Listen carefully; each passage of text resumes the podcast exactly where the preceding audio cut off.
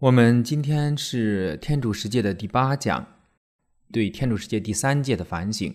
今天我们会把重点放在旧约里边去看安息日。在下一次分享里边呢，我们将会从安息日到主日。在旧约当中呢，安息日是指的星期六这一天，而主日呢是指的星期天这一天。对于旧约的天主子民，他们遵守安息日。对于我们新约的天主子民呢，我们庆祝的是主日。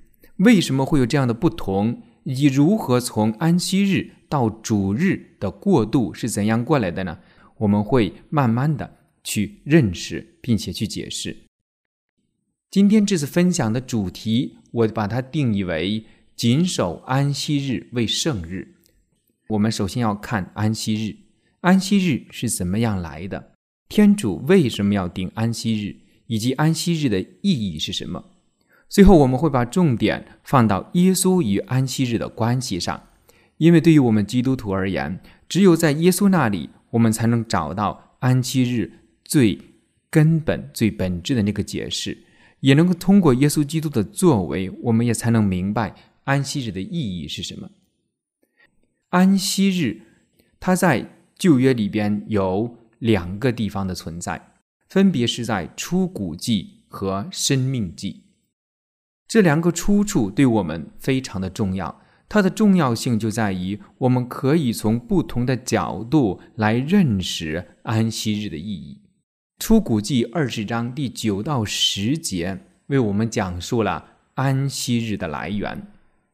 他是这样说的：“应记住安息日，守为圣日。”六天应当劳作，做你一切的事，但第七天是为恭敬上主你的天主当守的安息日。你自己连你的儿女、你的仆婢、你的牲口，以及在你中间居住的外邦人都不可做任何工作，因为上主在六天内造了天地、海洋和其中一切，但第七天休息了。因此，上主祝福了安息日，也定为圣日。这是在出谷记里边的内容，另一处的内容就是在生命记，生命记第五章第十二至十五节，是这样记载的：当照上主你的天主吩咐的遵守安息日，奉为圣日。六天你当劳作，做你一切工作；第七天是上主你天主的安息日，你和你的子女。仆婢、牛驴，你所有的牲畜，以及住在你城内的外邦人都不应做任何工作，好使你的仆婢能和你一样获得安息。你应记得，你在埃及地也曾做过奴隶。上主你的天主以大能的手和伸展的臂将你从那里领出来。为此，上主你的天主吩咐你守安息日。在这两个圣经片段当中，我们能够非常清楚的看到，安息日是天主要求以色列子民所守的。但是呢，这两条圣经片段却从不同的角度为我们阐释了守安息日的原因。天主为什么要设立安息日？我们在出谷记的背景当中，我们能够看到。天主设立安息日呢，是与创造工程有关。在这个圣经片段当中，有一句话是非常清晰的指出了天主设立安息日的目的，就是天主在创造工程结束后第七天休息了。天主休息了，并祝福了这一天，定为圣日。所以，天主的子民也应该遵守这一个。日子，因为天主休息了，不做任何工作，所以人也应该在这一天休息，不做任何的工作。在教里的两千一百六十九号就这样说。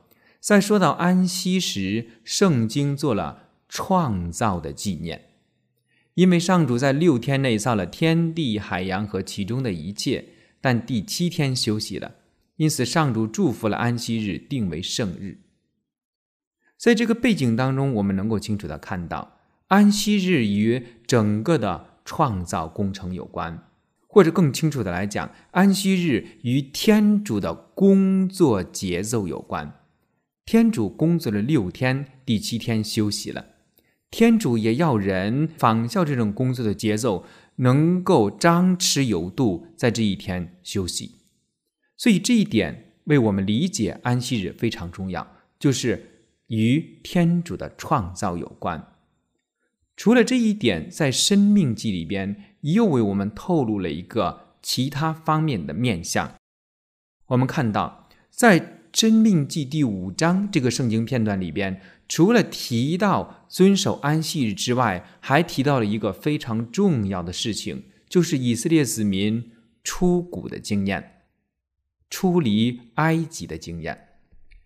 上面说。你在埃及也曾做过奴隶，上主你的天主以大能的手和伸展的臂将你从那里领出来。这一句话又让我们想起了以色列子民从埃及逃出来，经过旷野进入福地的经验。我们在前几次的分享当中也一直提到，以色列子民的出谷是他们获得自由重要的过程。并不只是他们这个民族的自由，更是这一个民族的更新，使他们能够真正的经过旷野，成为天主的民族。所以，这一个象征性的意义，从埃及逃出来的这个经验，天主把它放到了遵守安息日这个诫命里边去。由此，我们就看到。遵守安息日与纪念出谷有关，与纪念自由有关。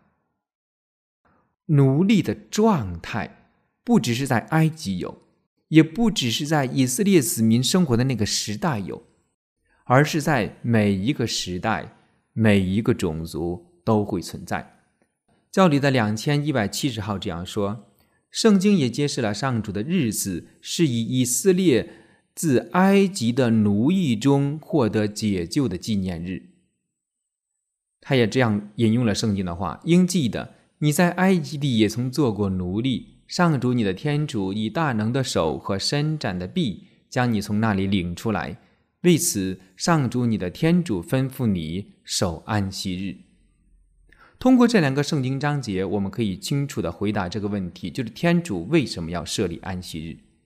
第一个原因，就是因为天主根据自己的创造节奏安排了安息日。第二点，就是为了让以色列子民纪念他们出谷的这个经验，获得自由的这个经验。所以这两点为我们将来的继续的反省非常的重要。它的重要性就是让我们能够看到安息日的意义是什么。我们再次回到出谷记第二十章九到十一节这个圣经片段里边去。我们刚才提到，天主要求以色列子民遵守安息日，与创造有关。我们都知道，天主不但创造了人，也给予人自由和祝福。祝福、赐福在圣经当中是一个非常重要的概念。我们说，以色列子民进入到福地里边去。福地是一个什么样的地方呢？是一个肥沃的土地，是一个丰饶的地区。在创世纪里边，我们也看到，天主创造了亚当和厄娃之后，也赐福给他们，要他们生养众多，繁衍后代。所以在出谷记第二十章第九到十节，我们看到说，天主休息了，并且祝福了这一天，定为。圣日，因此拉内神父就告诉我们，拉内神父是当今非常重要的一个神学家。他说：“我们可以这样说，在这条诫命当中，天主所关切的并不是他的尊荣和对他的崇拜，他关切的是人的自由和解放。天主想要为人留一段时间，能够规律的安静与休息的时间。”天主想要为人类留一段能够规律的安静与休息的时间，六天的时间工作，一天的时间休息。我刚才提到，天主要求以色列子民遵守安息日，是与创造有关。在创世纪里边，我们清楚的看到，天主在六天的创造过程当中，每一天当结束创造的时候。圣经里面都会讲这样一句话：“天主看了，认为好。”天主非常满意自己的创造工程，六天的时间都在重复这一句话。天主看了认为好，第七天休息了，因为天主满意自己的创造工程，天主对自己的创造工程感到非常的欣慰，所以天主休息了。因此，我们可以这样讲啊。天主要我们遵守安息日，就是让我们使我们能够像天主一样，对我们自己的生命说一切都很好。这一点，我想对于我们今天的人非常的重要。我们奔波，我们劳碌，我们为了一切付出我们的时间，不分昼夜。对一个基督徒而讲，我们既然是天主的肖像，我们既然是天主的儿女。我们为什么不再返回到创世的记载当中去，情真意切、感同身受的体验天主创造的那种规律，并且体验天主在创造完成之后那种满足感？天主看了认为好，进而我们把这种感觉，把这种对于信仰的反省放到我们自己的生活里边去，对于我们所做的一切。对于我们的工作，对于我们的生活，我们也可以这样说：一切都很好。但是这个好是在什么过程当中来的呢？是在一个张弛有度的过程。因此，我们可以说，天主赐福安息日，并不只是要我们暂时的放下工作而已。我们人类若是能够在每一个安息日充分的休息，其实就是在这个休息的过程当中。感受天主所赐给我们的一切，这种感受、这种感觉，就会使我们变得更有活力。因为通过休息，我们内在的力量得到恢复，并不只是体力，是我们自己与天主的这种关系，就在体会天主的那种创造的过程当中，对于自己所创造的一切感到非常满意的那种心情。只有充分的体会到对我们所做的一切如此满意的时候，我们才感觉生命很好。其实我们每一天的工作，我们所有的一切，都是在和天主一起创造这个世界。天主派遣我们人来到这个世界上，就像天主在乐园当中对元祖父母说的：“你们要工作繁衍，来创造大地，治理大地。”其实我们所做的一切都是在延续着天主对于元祖父母的这些话，在创造和治理大地。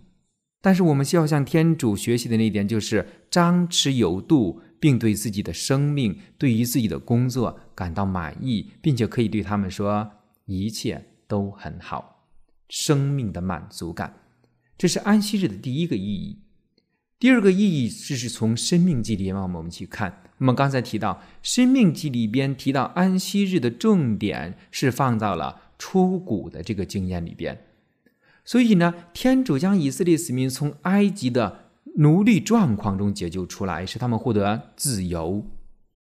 因此，安息日呢，就是为了避免我们人成为工作的奴隶，这就是那个奴隶的状态。对于我们今天的人来讲，很多人都。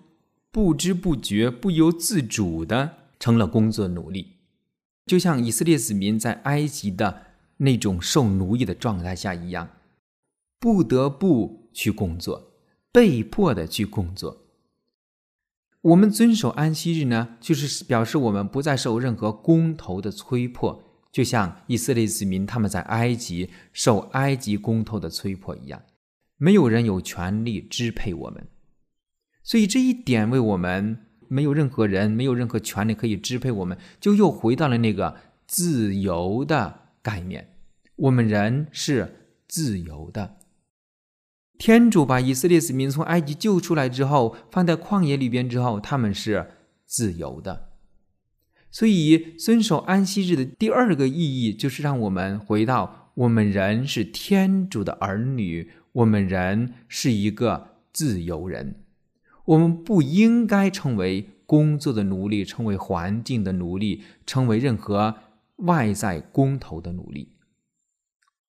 如果我们把这一个自由的状态再次扩大的话，也可以说，在安息日这一天，没有主人与仆人之间的区别，人类和动物的差异也不见了，因为天主希望在这一天能够终止人类社会所有贬低生命的现象，万物都可以参与安息日的庆典。这个就是我们中国人所讲的世界大同，在世界上没有区分，没有主仆之间的区别，没有君臣之间的区别，没有动物与植物、人与生物之间的区别，所有的受造物、所有的生灵都被。看成天主创造的成果，在自由的状态当中，这一点我想对于我们今天的世界来讲非常的重要。我们人都在成为各式各样的奴隶，都被迫的去做着一些我们不愿做的事情，而忽视了、忘记了我们是天主儿女的这个身份。特别是通过圣喜圣事，我们每一个人。都接受了这一个尊荣，就是天主儿女的自由。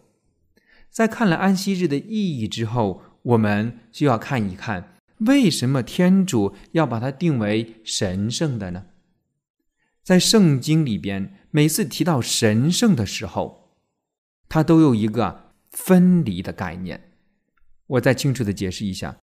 就是说，神圣是在圣经里边表示什么呢？表示是从世界当中被分离出来的东西。安息日定为圣日，意思就是说，要从这个世界的控制范围内被分离出来。除了神圣之外，这个神圣呢，还有另外一层含义，就是崇拜。崇拜谁？崇拜天主。所以我们说。天主把安息日定为圣日，定为神圣的日子，它包括两个层面的意思：一个是隔离，从世界隔离；第二个是崇拜、朝拜天主。所以，我们要将安息日这一天，特别是对于就业当中的以色列子民来说，他们要从生活和工作的压力中被解救出来，从人际关系的礼尚往来中被解救出来。然后呢，从世俗世界的控制范围内被解救出来。安息日这一天要成为一个自由的日子，安息日这一这一天要成为把生命看为认为好的这样一个日子。因此，它是两个方面的幅度：一个是从世俗的世界当中被分离出来，六天的工作是在世界当中，一天的休息是在神圣当中。在这个神圣的时间，把自己把六天的工作一起奉献给天主，奉献给亚威。所以天主把安息日定为圣日，是要我们把这一天特别的分离出来。所有的这一切，我们都是从出谷记和生命记的两个圣经章节里边得到的结论。我们再次回到出谷记里边，我们看到。这是在一个整个的宇宙观、整个的宇宙创造的这个过程当中反省出来的，所以它是从神学方面的论点来界定安息日。而《生命记》呢，《生命记》是从以色列子民出离埃及的这个经验当中被反省出来的，从历史的过程当中被反省出来的，与自由产生了联系，所以它指向了一个救恩的幅度。宇宙论和救恩的这两个不同的幅度，也能够可以帮助我们更好的去理解出谷记和生命记对于安息日的记载。在教里的两千一百七十一号也这样告诉我们：天主把安息日交给以色列遵守，作为永久盟约的记号。安息日是为上主所保留的神圣日子，用以赞美天主。他的创造工程以及他拯救以色列子民的行为，这一条教理非常清楚地界定了安息日是一个神圣的日子。这个日子用来赞美天主、赞美天主的创造工程，以及纪念以色列子民获得拯救的这样一个事件。既然它是一个神圣的日子，既然它是一个天主特别选的日子，在圣经的背景中，神圣永远都是有。治疗的功效的，为什么？因为在这一个时间当中，在这个特殊的时间段当中，是一个我们和天主共有的时间，在这个时间段当中，没有人，没有任何的物可以再支配我们。同时，在这一个自由的时间当中，我们人能够在其中得到喘息，摆脱每天的烦恼和重担，享受自由自在的感觉。这是天主创造安息日的初衷，为了治疗我们。所以，对于以色列旧约的以色列子民来讲，安息日应该像像一种药，让他们不再陷入慌乱或紧张的状态中。而能够在安静的休息中重新找到生活的重心，得到医治，得到安全。这一点也更好的帮助我们看一看耶稣是怎么样遵守安息日的。如果我们初看福音的话，我们会看到耶稣在他的生命当中，他是屡次的触犯安息日。为什么耶稣触犯安息日呢？为了回答这个问题，我们就不得不回到当时的历史背景当中去。在耶稣的那个时代，守安息日的意识啊，已经变得非常的模糊了。我们稍微对于圣经，特别是对于四部福音有了解的人，我们知道，当时的那一些经师和法利赛人，他们为了帮助人遵守安息日，他们编撰了一些非常繁琐的法律法规。以非常明确的方式规定人呢如何应该遵守安息日，所以为了不冒犯安息日，这种不冒犯就是一种害怕的心理状态。他们把重点和注意力呢都放到这些清规戒律上，就是告诉人们什么是可以做的，什么是不可以做的。在历史当中呢，曾经存在着这样一本书，叫做《密西拿》。在这本书里边呢。就有人终生研究，告诉这些以色列人，他们什么可以做，什么不可以做，安息日可以干什么，可以不干什么。在里边有这样一个例子：一个老人家，他在安息日这一天呢，他不确定自己能不能戴这个假牙，所以他就去问那些经师和那些法律专家，说：“问问他们戴假牙算不算一种工作，在安息日可不可以做？”在这些拉比们充分考虑之后呢，就界定决定说，戴假牙是一份工作，所以安息日不能戴假牙。更有非常可笑的规定，就是安息日你要走多少步，不能超过多少步。还有一点呢，就是他们认为呢，因为天主在安息日这一天休息了，所以在安息日这一天，我们不能向天主祈求什么，以免打扰天主的休息，等等的这一切。这就像一些沉重的枷锁放到了当事人的身上，使他们在遵守这些诫命的时候，并不是为了出于一种自由的状态，而是怎么样？而是处于一种害怕的状态，害怕自己破坏了哪一条诫命，害怕自己违反了哪一条诫命。因此，在这种情况下呢，就是当时的人已经扭曲了天主制定安息日的真意，他们遵守的。不再是法律的精神，而是法律的条文。在这种背景下，我们看到耶稣屡次的触犯安息日，我们可以这样讲。但是，我们要理解耶稣为什么触犯安息日，我们就要看看耶稣在安息日他做了什么。耶稣在安息日大概就做了这三件事情：第一，他去在安息日的时候去会堂去祈祷；第二呢，耶稣驱魔。在安息日驱魔。第三，耶稣在安息日治病。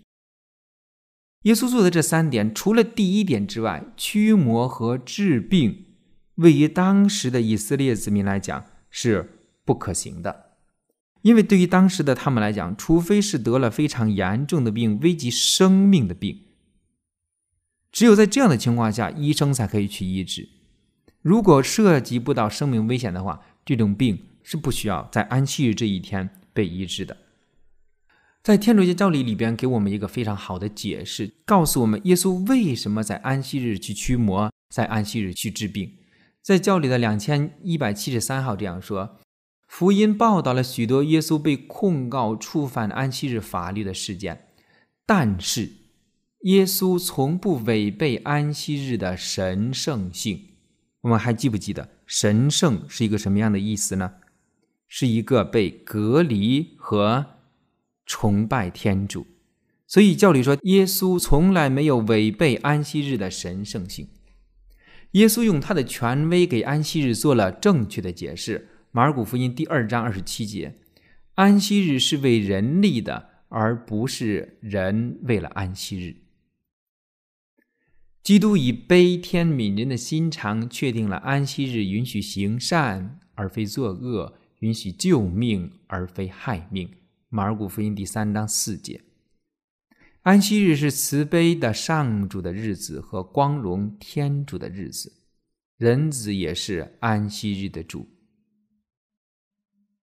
在这样的背景下，我们再次回到安息日被创立的目的，让人获得自由。让人像天主一样，对于自己的生命满足，认为自己生命一切都很好，为人带来希望。如果在这样的背景下，我们就可以理解耶稣为什么去治病，耶稣为什么去驱魔。遵守诫命的目的，天主订立诫命的目的，并不是天主要把自己的意志强加在人的身上，而是为了使人能够过一个。有人性尊严的生活。如果我们细心的话，我们去看整个的福音，我们会看到很多耶稣在安息日治病的这样的记载。耶稣治好渔女的女人，耶稣在安息日治好枯手的病人，耶稣在安息日治好胎生的瞎子，耶稣治好患水谷症的人，耶稣在安息日在高法翁的会堂驱逐魔鬼，耶稣在安息日治好了伯德禄的岳母。耶稣在安息日的阳门水池旁治好了瘫子，这些都是耶稣在安息日做的。对于当时的人来讲，这是不可能的事情，这是违反法律的事情。那么，耶稣为什么去违反当时的人所认为的耶稣违反的那种法律呢？是因为耶稣要告诉我们安息日的本质是什么？耶稣通过治病要告诉我们的是什么？告诉我们，安息日的存在是为了要医治人在日常生活当中因为受到伤害而造成的扭曲和残缺，并使人类得到安慰，能够成为天主所希望的样貌，重新再振作起来。人类应该在安息认识到他们本有的自由，他们原有的自由。所以，耶稣驱魔就是为了让人回到自由的状态。耶稣治病是为了让人回到健康，回到生命被刚刚创造的那个状态里边去。因此，耶稣治病和驱魔是为了让人再回归到原始的创造和原始的自由里边。其实，天主创造安息日的目的也就是这个样子，为了让人再回到最原始的自由。和原始的创造里边去，所以有一个人就直接说了一句这样的话，他这样界定安息日的真意。对于整个的旧约的以色列子民来讲，安息日这一天，他们应该考虑他们民族本来所拥有的幸运和美丽，思想天主的创造与天堂，回想起初的这些历史，会点燃人们对未来在天上国度的盼望。在那里，生活中所有的辛劳困苦都会过去，再也没有人会成为另外一个人的牺牲品。所有的人都将拥有帝王般的尊严。人们借着安息日，从当时生活的艰难忧虑中走出来，扮演出他们未来有一天将会拥有的形象。这个形象就是生活在自由土地上的自由人。是那位建立恩典国度的天主的好儿女，所以我们清楚的看到，天主建立安息日，天主选择安息日，就是为了让人能够效法天主的节奏，就是为了让人能够再回到自由的那种状态。那么，我们一路走来看到了旧约的以色列子民，他们遵守安息日。而我们新约的子民呢？我们新约的天主子民，我们庆祝的是主日，并且在我们所诵念的圣教日课里边也清楚的提到，三是要守瞻礼主日的。那么安息日和瞻礼主日有什么样的联系呢？教会为什么从安息日星期六的纪念转到了星期天的庆祝上去呢？